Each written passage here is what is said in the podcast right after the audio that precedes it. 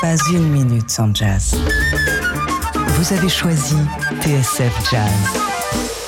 La seule radio 100% jazz. Yes, sir. There you are. That is a perfect hot pastrami sandwich. Fantastic. The man is a living legend. Look at the menu. At this very delicatessen, they named the sandwich after him. Midi sur TSF Jazz. Je sais pas si vous entendez mon estomac, mais j'ai la boîte à bouillie qui chante le blues, les mecs. Mais mon pote Mookie arrive à la rescousse, directement de chez Sal, la seule pizza qu'on aime à Brooklyn. Viens parler dans le micro, Mookie. Jean-Charles Doucan Daily Express. On entre, ok, on sort KO. C'était la devise de l'orchestre du chanteur et guitariste franco qui a fait danser toute l'Afrique. Le pianiste Relema détourne aujourd'hui ce slogan et il célèbre la mémoire de cette icône absolue de la rumba congolaise à travers son nouvel album On entre KO, on sort ok, enregistré il y a pile un an à Kinshasa au Jazz Kiff Festival avec des musiciens qu'on connaît bien et qu'on adore à TSF Jazz tels que le bassiste Michel Alibo et le saxophoniste Irving Akao. On est ravis d'en parler avec vous. Ray, bonjour, bienvenue. Bonjour. Mille merci euh, d'être euh, avec nous. C'est tellement génial de vous accueillir à la radio. Euh, c'est à moi de vous remercier parce que c'est quand même un bel endroit ici. Comment ça va en cette période assez folle qu'on traverse tous? Bon, écoute, c'est un peu minant parce que le, le système a l'air de reprendre, mais on ne parle pas du tout de- du sort de la musique. Donc ça nous inquiète un peu nous tous les musiciens parce que c'est pas la même chose de jouer face à une caméra tout seul à la maison que de se retrouver en face des gens. C'est des choses que vous avez fait, ça quand même, de jouer tout seul face à une caméra euh, Mais oui, on est obligé à ce moment, autrement, autrement on se, on se languit. Hmm. Mais oui. euh, Comment euh, elle s'est passée pour vous, la période qui vient de, qui, qui- qui vient de s'écouler, cette période de confinement? Comment ça s'est déroulé, Écoute, pour les instrumentistes dont je suis, c'est un confinement qui est presque le prolongement de notre vie quotidienne parce que quand on n'est pas sur les routes et qu'on rentre à la maison, tout de suite on saute sur son instrument. Donc, euh, donc c'est le piano qui a vraiment souffert du confinement, quoi. C'est, je suis à la maison. Il a été éprouvé, le piano. Il a été très éprouvé. Et ça veut dire que euh, la musique a continué à occuper une place centrale, essentielle euh, dans votre quotidien euh, durant ces, ces quelques Je mois disais, je disais pour nous instrumentistes, c'est, toujours le quotidien. Non, mais alors je sais, parce qu'on on pose la question un peu à tous les musiciens qui défilent dans ce studio ou qu'on a au téléphone. Il y en a beaucoup qui nous disent les premières semaines, j'ai pas pu faire une note de musique, j'ai mis mon instrument Ah bon? de côté. euh, ça, vous avez pas du tout été plongé dans cet état-là, Ah, vous, au non, début Non, non, non, non. Et je suis tout le temps sur mon instrument parce que je, je trouve que c'est un univers, quoi, le piano. Euh, on peut s'asseoir dessus pour méditer, pour, pour s'éclater, pour plein de choses. On peut s'asseoir sur le piano, quoi. Ah, mais qu'est-ce qu'elle vous a inspiré, quand même, cette période? Et qu'est-ce qu'elle continue à vous inspirer? Alors, en tant que musicien et en tant qu'être humain aussi En tant que musicien, c'est, ça a été minant pour moi parce que je pense que tous les métiers ont été touchés. Et nous aussi, on a été touchés, nous particulièrement parce que on joue face à un public. Et donc, sans public, on est, au début, on est un peu perdu. On se demande, mais qu'est-ce qui arrive? Pourquoi j'ai, je sens pas mon cœur en train de tressauter? Ah ben, on se rend compte que il y a plus personne devant nous. Mais en tant que Pourquoi elle est essentielle, cette, cette connexion avec le public? Et qu'est-ce qui, qu'est-ce qui- qu'est-ce qui fait qu'elle apporte une dimension supplémentaire et presque une, une- une raison d'être aux musiciens? Parce que l'humain est un être social, hein, jusqu'à présent en tout cas, je pense que c'est, c'est- cette dimension sociale est très importante. C'est une chose de jouer chez soi, de faire du 140 à l'heure sur son instrument, mais quand tu es face à quelqu'un à qui tu parles, eh ben, à ce moment-là, c'est, c'est vraiment le véritablement le véritable métier de la, du, du- du musicien, quoi. En tout cas, à mon avis. Hein. Et puis on n'est pas fait effectivement pour, euh, pour rester euh, dans nos grottes, dans nos cavernes et, et- Non. et- et- et interagir avec personne. Non, je, je t'avoue, euh, nous, nous, on, est, on est des musiciens de, de, de, de scène. Hein, dès le départ, je pense que c'est. Il y a, il y a des musiciens qui, qui aiment bien créé en studio surtout, mais la plupart d'entre nous, nous sommes des musiciens de scène. On est devenus musiciens parce que on aime donner à quelqu'un. Il y a, y a des- il y a des- il y a des idées, des réflexions ou peut-être des remises en question euh, qui sont apparues, qui sont nées euh, durant cette période euh, chez vous, dans votre esprit, euh, Relema?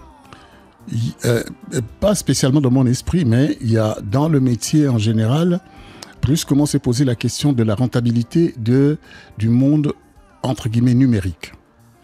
Parce que à ce moment, on ne parle plus tellement d'aller vendre des disques et tout. Le disque est en train de régresser et surtout dans ce confinement, on s'est rendu compte que il y a une bonne partie de la jeunesse qui est née dans le digital et qui naturellement adore être devant une caméra en train de faire des trucs à l'écran. Et je me rappelle, hein, on est nombreux de, ma génération en tout cas, on était complètement perdus parce que on ne se voyait pas du tout mettre une caméra et commencer de jouer devant tout seul. On a dû apprendre des jeunes. On a demandé conseil, ils nous ont conseillé, ah, il faut acheter telle caméra, il faut faire blablabla. Et puis- et puis petit à petit, on a commencé à s'essayer à être face à une caméra et jouer tout seul. Et ça, mais c'est vraiment un, un autre métier pratiquement. hein. mais, mais du coup, même d'une épreuve comme celle qu'on traverse en ce moment, euh, peuvent naître de nouvelles idées, de nouvelles directions, ou en tout cas, on peut grandir euh, avec ces, avec ces épreuves-là. Je pense vraiment. Il faut, de toute façon, je pense qu'il faut toujours être dans la vie, c'est-à-dire dans le mouvement qui passe.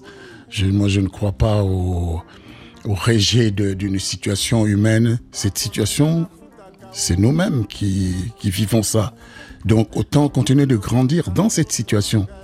Tu vois, hein, c'est- philosophiquement, en tout cas, c'est comme ça que je pense. Euh, les jeunes n'achètent plus de disques, c'est ce que vous disiez. Vous, vous venez Ouais. de sortir un très très bel album qui a été enregistré, je le disais, en concert il y a un an à Ouais. Kinshasa et sur lequel vous rendez hommage à une figure centrale de la musique congolaise, de la rumba congolaise et quelqu'un, Ouais. je le disais, qui a fait danser toute l'Afrique, c'est Franco et son OK Jazz. Je vous propose, Ray, d'en écouter un premier extrait ensemble, on en discute juste après, ça s'appelle Ebalé Ya Zahir.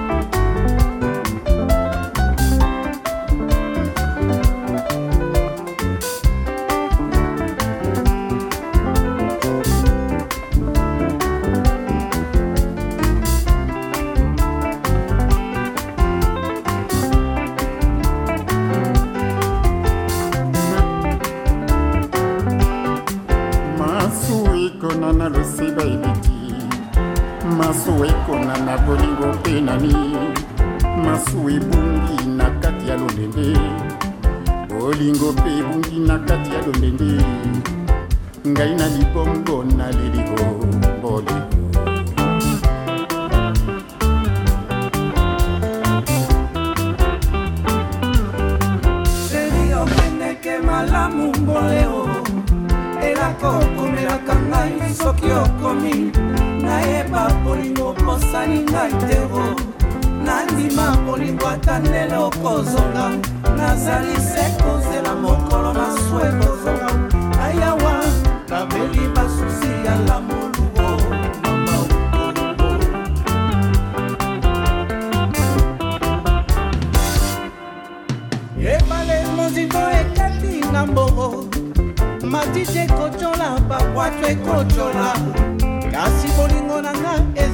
ekonana nazali se kozela mokolo maso ekozonga nayawa nabeli basusi ya lamolubo mama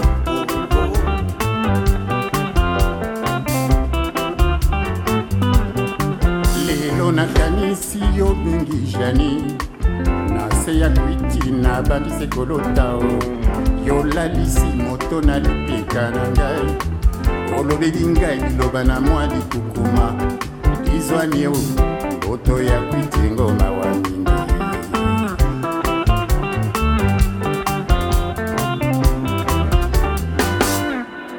masu ememelinga bolingo nzambe nabenga nani? Lolemo emesana. Kombo ya moleo lolemo emesana. Mongongo ya moleo matoyi emesana. Izwa ndio nazingi maboko na basusio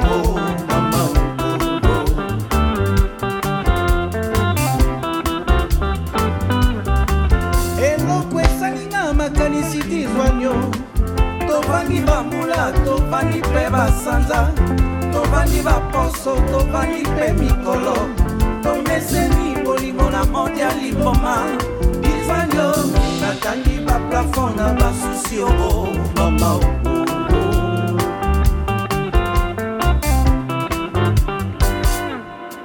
eloko bolingo ezanga miso moto oyo kolinga. Akolinga yo te o. Oyo koboya akolinga yo mingio oyo kokima akolanda yo mingio etumbo oyo bapasi ya lamuluvo mama opo mama mina kufa o mama opo mama mina lewa o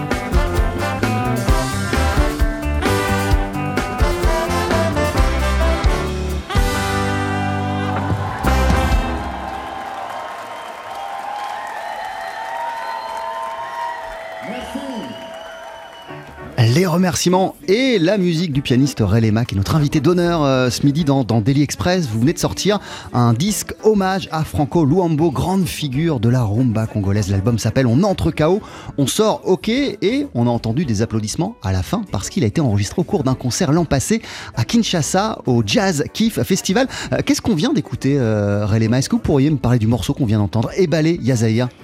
Et Azaïr, c'est un morceau de Lutumba, qu'on appelait couramment Simaro, qui était la deuxième guitare de Loke Jazz. Et c'est une. euh, en fait, c'est un poème d'amour, quoi. C'est- dommage que vous compreniez pas Lingala parce que il a un Lingala, c'est. mais vraiment de très haut niveau par rapport au Lingala qui chantait d'habitude à Kinshasa. C'est pour ça que ce morceau a été un tel tube à Kinshasa parce que il avait une manière, son lingala est tellement, tellement recherché.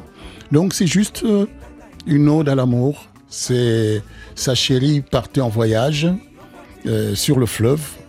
Et Balé, ça veut dire fleuve. Et Balé c'est le fleuve Congo en fait. Donc voilà, il est, là sur la berge en train de regarder le bateau partir avec sa chérie et c'est ça tout le morceau. Hommage à une icône, Franco, euh, musique de danse, mais aussi euh, hommage à la beauté de la langue lingala, si je vous comprends bien. Absolument, absolument. C'est une langue merveilleuse hein, quand, on, quand on la comprend, qu'on la parle.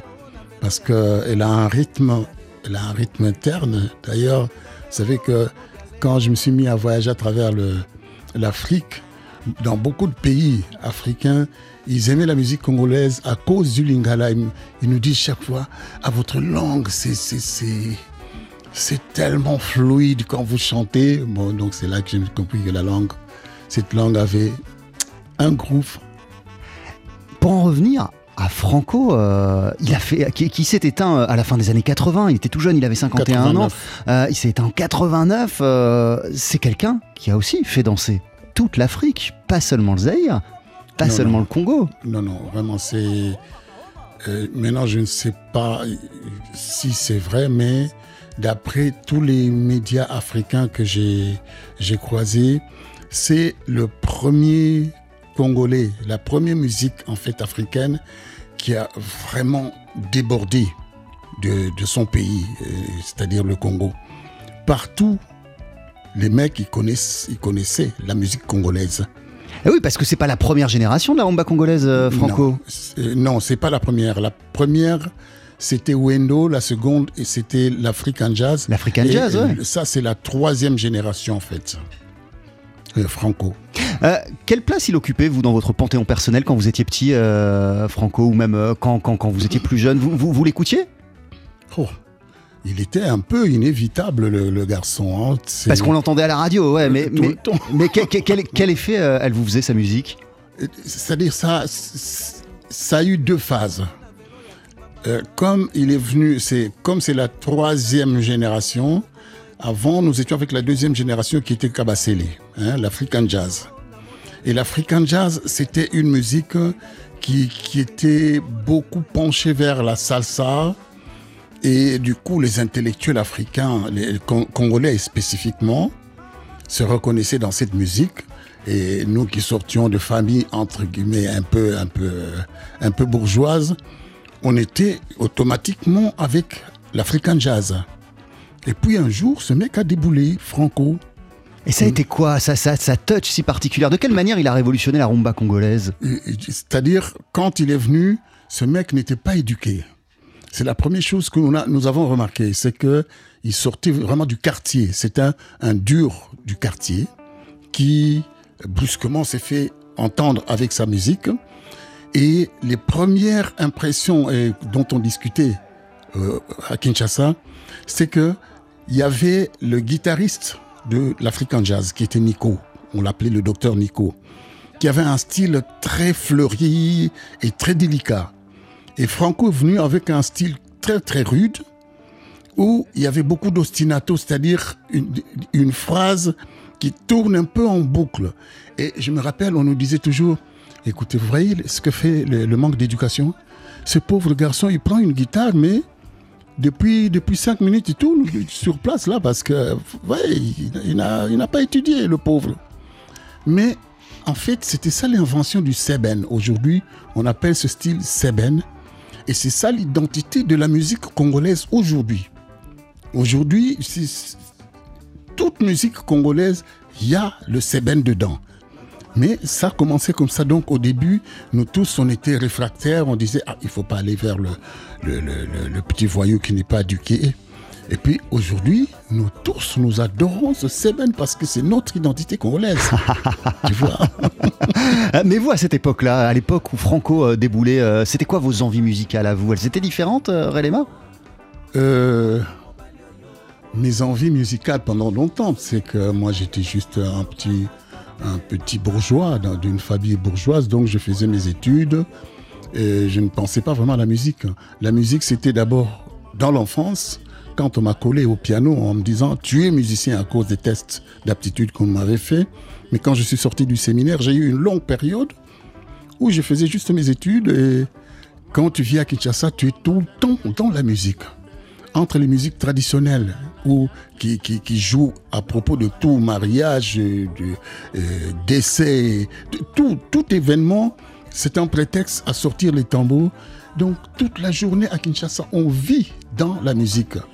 Et, et puis ensuite, les, ce qu'on appelle les bars, hein, c'est-à-dire les endroits où se faisait la musique.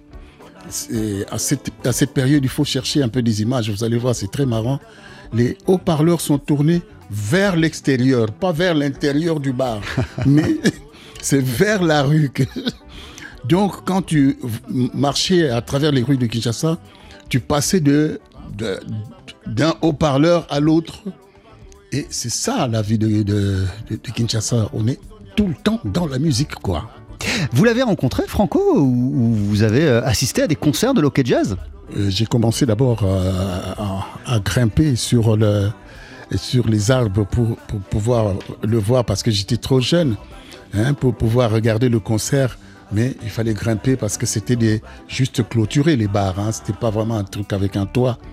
Donc ça, c'était mon premier contact avec euh, Jazz. Mais ensuite, là, j'étais devenu déjà professionnel. La première fois que je l'ai vraiment approché, c'était à Lagos. Euh, Il y avait le Festac. Oui, oui, c'était le Festac, on avait appelé ça. C'est un festival où Mobutu a envoyé une délégation congolaise, C'est composée de Taboulei et de Franco. Taboulé, Rochereau et Franco, hein Voilà, Taboulei et Franco.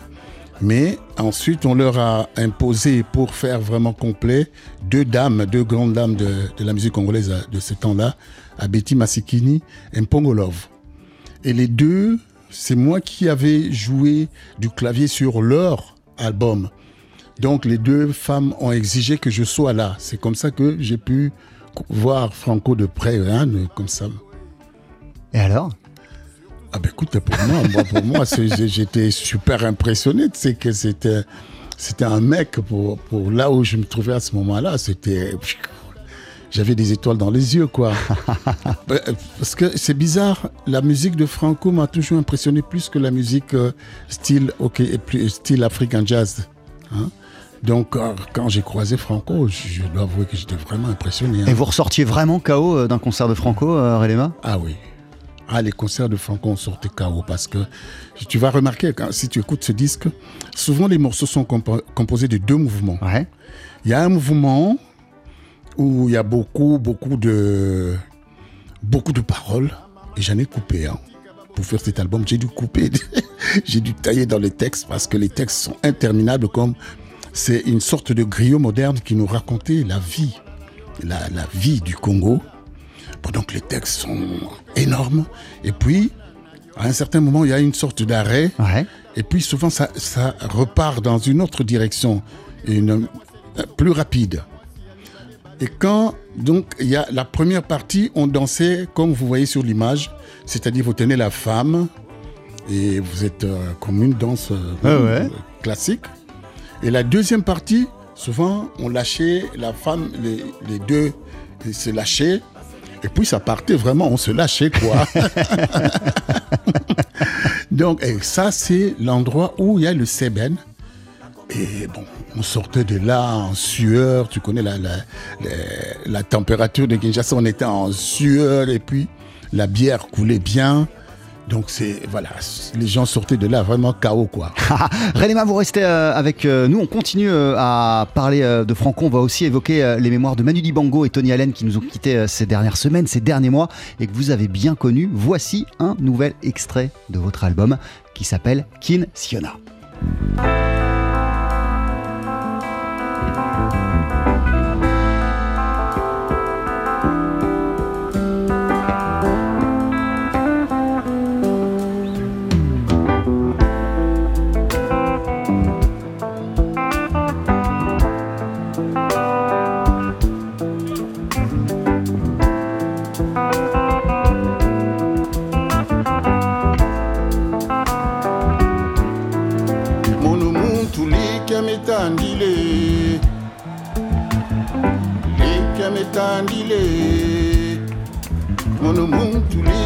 Likemetandile mari mari tandile.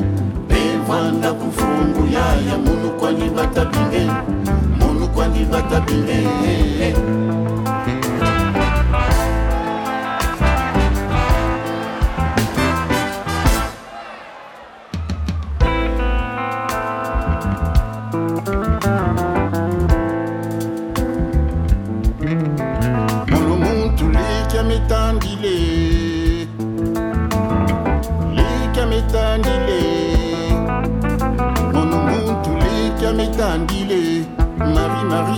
mokili evanda kofunguya ya monukwani batabine monukwani batabine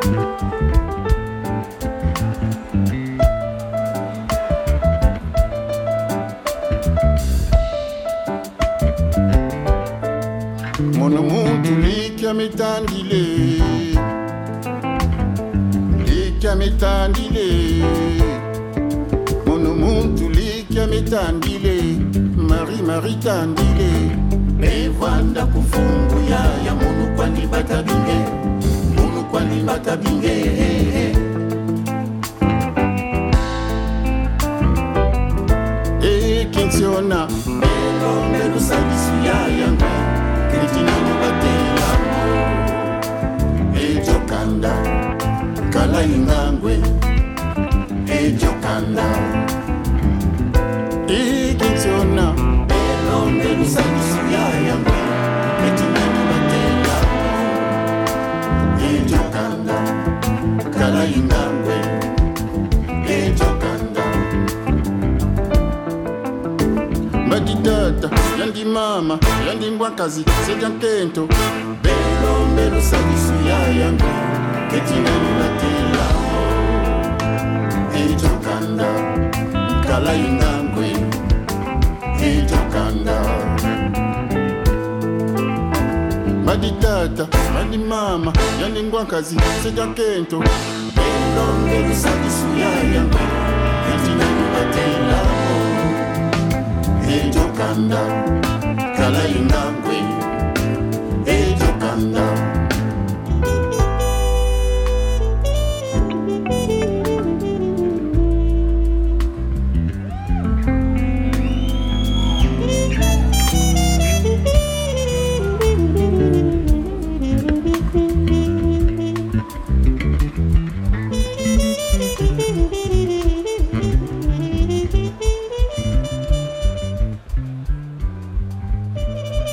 Même question que pour le, morceau précédent. euh, de quoi il parle? Est-ce que vous pouvez nous dire quelques mots sur ce titre, Kinsiona, qu'on est en train d'écouter?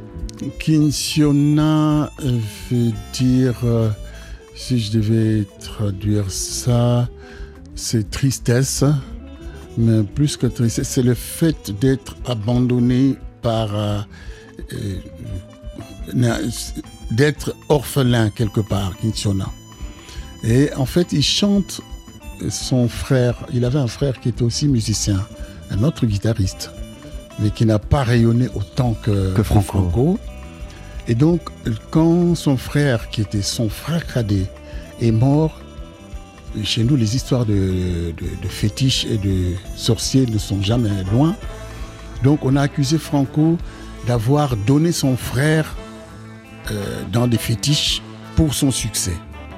Euh, Ils disent, les gens commencent à dire, vous voyez, comment c'est à cause de ça que le mec brusquement est devenu si grand, c'est parce qu'il a donné son frère. Et cette chanson, il dit non, je pleure mon frère. Voilà, c'est ça Kintiona. Euh, Qu'est-ce qui vous a donné euh, envie de vous attaquer à la figure et au répertoire euh, de Franco et de Loké Jazz, euh, Relema Et, et- et est-ce que c'est pas, non pas intimidant, c'est pas du tout le mot, mais, mais, mais comment on s'y prend justement pour, pour, pour rentrer dans un répertoire qui, qui évoque autant de choses pour autant de monde? Ah non, c'était intimidant, c'était très, très flippant, tu sais. Euh, déjà, moi, on m'a toujours accusé par les Congolais. hein. Les Congolais ont toujours trouvé que je ne respectais pas assez la rumba. Je n'aimais pas assez la rumba parce que j'ai jamais vraiment fait la rumba comme telle. Euh, donc, m'attaquer à une figure comme Franco, qui, qui était plus que nationale seulement, mais qui était devenue une figure complètement africaine, c'était extrêmement flippant. Et hum, si vous dites pourquoi, comment je me suis attaqué à ça, c'est à cause du, du, du- du jazz kiff. Hein. Vous avez donné. C'est le festival où vous avez enregistré euh, le, concert qui vous a proposé euh, de, de, de, de, de C'est faire moi cette. qui choisis Franco. Hein. D'accord, ok. Choisi. Il fallait faire l'hommage à une grande figure de la musique congolaise. Et pour moi, par rapport à mon âge et à mon vécu à Kinshasa, c'est Franco qui, qui me paraissait le plus évident. Et puis c'est Franco qui m'habite le plus. Et on parlait euh, d'intimidation, euh, le, le, le- le fait également euh, d'interpréter Franco euh, à Kinshasa, c'était là, pas une dose supplémentaire de flip? Là, c'était vraiment flippant parce que vous savez qu'après Franco, il y a un orchestre aujourd'hui qui s'appelle Bana, Bana Hockey, c'est-à-dire les enfants de l'Hockey Jazz, qui existe encore aujourd'hui et qui se réclame de l'héritage de Franco. Mais que je dois t'avouer, hein, je suis allé les écouter, ils ne, sont pas remontés euh, au niveau de l'Hockey Jazz qu'avait Franco. Mais moi venir, moi qui n'ai jamais joué avec Franco, venir et dire moi je vais faire du Franco, les gens au départ ils trouvaient ça vraiment presque rigolo quoi. Ils se disaient vraiment qu'est-ce qu'il va pouvoir faire de Franco? C'est seulement après le concert que j'ai eu des réactions des Congolais qui m'ont dit, qui m'ont qui m'ont réaffirmé dans mon identité congolaise quoi. Il y avait dès le départ l'idée d'en faire un, un album, enfin vous saviez euh, que c'était pas enregistré pour ça? Non, c'était pas vraiment enregistré pour en faire un album. Euh, c'était une occasion pour moi de- d'avoir une présence dans la musique congolaise et comme expérience personnelle, mais c'était pas au départ enregistré pour faire un disque. C'est après coup, quand on a vu la réaction des gens, qu'on s'est dit tiens, ça vaudrait le coup. Et puis moi-même, je t'avoue que j'étais assez content de la réaction des gens, donc j'ai voulu, euh, j'ai poussé mon management à, à mettre ça dehors. Euh, Relema, on a perdu, je le disais, ces, ces- ces dernières semaines, ces derniers mois, deux héros, deux géants de la musique africaine et de la musique tout court. C'est Manu Dibango et, euh, et le batteur euh, Tony Allen. Manu Dibango, vous le connaissiez depuis combien de temps? Lui euh, le- connaître, ben, je, je le connais depuis mon enfance, Manu. Tu sais que Manu a joué avec l'African Jazz. hein, quand moi, je n'étais même pas encore musicien professionnel. On l'a vu débarquer à Kinshasa. Il avait composé un morceau qui s'appelait euh, Twist à Léopoldville. Ouais. Et qui a fait un gros succès là-bas. Et donc, quand on a vu arriver Manu, euh, à la suite de son propre succès, ah, c'était pour, pour- pour nous, et pour moi musicien, c'était c'est fantastique. Et c'est la première fois que je voyais un Africain qui, qui sonnait africain, mais qui en même temps était plus qu'un Africain, parce que dans sa manière de jouer, on entendait quand même beaucoup d'influences différentes.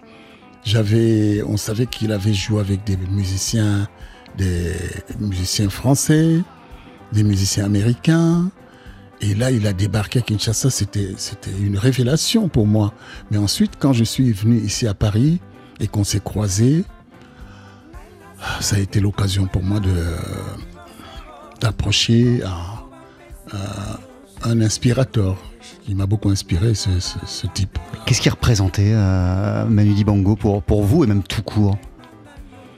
Pour moi, c'est c'est un instrumentiste chanteur, ce qui est euh, c'est quelque chose que je je- j'essaie de, de pousser beaucoup en Afrique parce que quand on parle de musique africaine, souvent on, on ne parle que des chanteurs. Voilà, ça c'est un des rares musiciens qui était musicien et chanteur. Donc pour moi, c'était une sorte d'idéal. Voilà, c'est pour ça que j'étais tellement attiré par euh, Manu. Et puis ensuite, on a fait de la route ensemble. Tu sais, il m'a accepté euh, à côté de lui. Et nous avons collaboré juste comme deux musiciens. C'était magnifique comme, comme expérience de ma vie, quoi. Euh, Tony Allen, euh, lui, il était considéré comme un batteur influent, majeur, qui a révolutionné euh, son instrument. C'est une personne que vous avez rencontrée à, à- à Paris, il me semble. C'est- à Paris que j'ai rencontré Tony Allen. C'est Jean-François Bizot qui nous a fait rencontrer. Et puis ensuite, comme j'ai dirigé l'orchestre Jericho, qui était un orchestre qu'on avait formé pour, pour faire libérer Fela hein, quand Fela était en prison. Donc forcément, il y a, j'ai causé beaucoup avec euh, Tony Allen. Et c'est devenu un ami. Euh, on arrive au terme de, cet euh, entretien, peut-être pour faire euh, le lien avec le début de l'émission où, l'on évoquait euh, la crise sanitaire et la situation totalement dingue qu'on traverse ces dernières semaines, ces derniers mois, d'abord aux États-Unis et puis dans le monde. Il y a toute une vague de protestations contre les violences policières suite à la mort de George Floyd et, et des gens qui disent mais il y en a marre du racisme, ça suffit. À vos souhaits. Merci. Qu'est-ce que ça vous inspire Qu'est-ce que ça vous évoque de voir déjà qu'aux États-Unis, on en est encore là en, 2020 et, de voir aussi qu'en France, bah, on, ne regarde pas forcément le passé en face et, toutes les conséquences de ce passé. Parler de violence policière, j'ai vécu aux États-Unis. Vous savez, c'est la violence aux États-Unis je ne peux pas la comparer avec la violence en France. Sincèrement, aujourd'hui, je vois les, les- personnes qui, manifestent ici contre les violences policières. Mais crois-moi, ça n'a aucune comparaison. Il faut le dire parce que euh, ne faut pas se tromper de combat. Euh, aux États-Unis, c'est un peuple qui, euh, c'est un pays qui s'est construit dans la violence. C'est quand même rare des pays qui ont exterminé toute une civilisation pour fonder euh, leur, leur euh, trip à eux.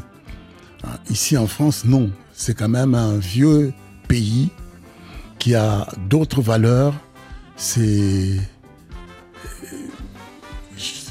Aujourd'hui, si je me suis, j'ai vécu aux États-Unis et si je me suis établi en France, c'est justement en partie à cause de ça, parce que la France, il y, a- de la violence, hein, il y a de la violence policière. Je ne peux pas dire le contraire, mais il faut savoir voir le, comme on dit souvent, la bouteille à moitié pleine ou la bouteille à moitié vide.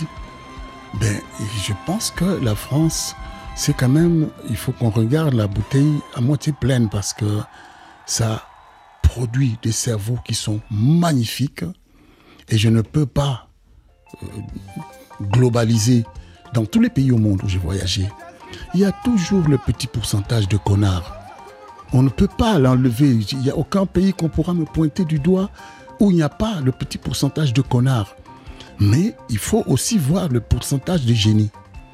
Et c'est les deux ensemble qui font un pays.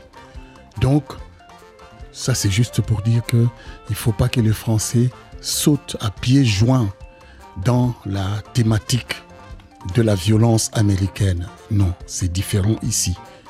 Et il faut qu'ils soient assez fiers de ça, parce qu'en plus ici, les, voix qui s'élèvent quand on écoute, les voix qui s'élèvent contre ça, il y a des voix qui disent des choses très très sensées. On ne pourra pas enlever la violence de l'humain. Il y aura toujours de la violence. Il ne faut pas que les Français se trompent et croire qu'un jour, on aura une police qui, qui résout tout avec des, des mouchoirs fleuris et parfumés. Ça n'existera jamais. Il faut le savoir dès le départ. Voilà. Merci beaucoup, Relema. Votre nouvel album s'appelle On entre KO, on sort OK. C'est un hommage à Franco Luambo qui a été enregistré à Kinshasa. On le disait sur scène au Jazz Kiff Festival. Euh, mille merci d'être passé nous voir. Moi, je vous remercie parce que je ne m'attendais pas du tout à faire rentrer Franco chez TSF. À très très bientôt. à très bientôt. Et on se quitte avec un. D'ailleurs, tiens, vous me parliez euh, de Lagos euh, au cours de, de l'entretien. On se quitte avec un morceau de Manu Dibango qui s'appelle Lagos Go Slow.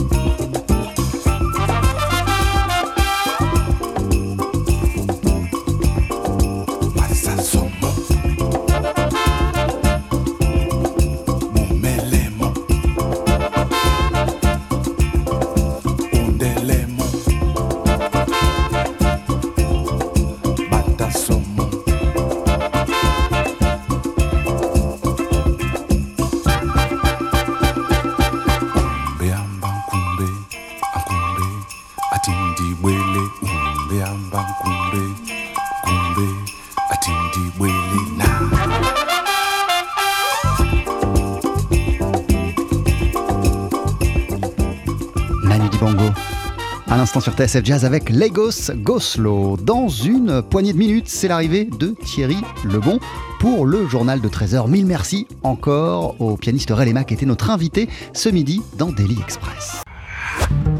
Plongez dans le jazz. Vous écoutez TSF Jazz. La radio 100% jazz.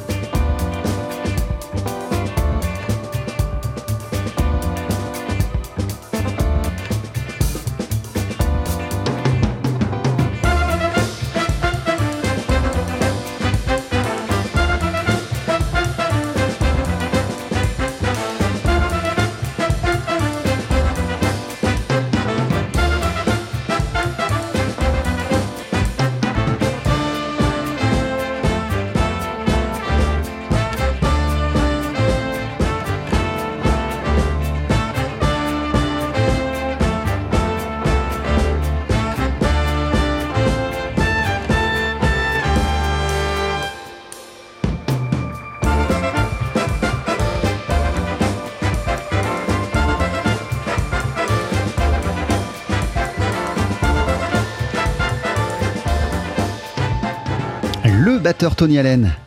Pour conclure ce Daily Express sur TSF Jazz, c'était Cool Cat.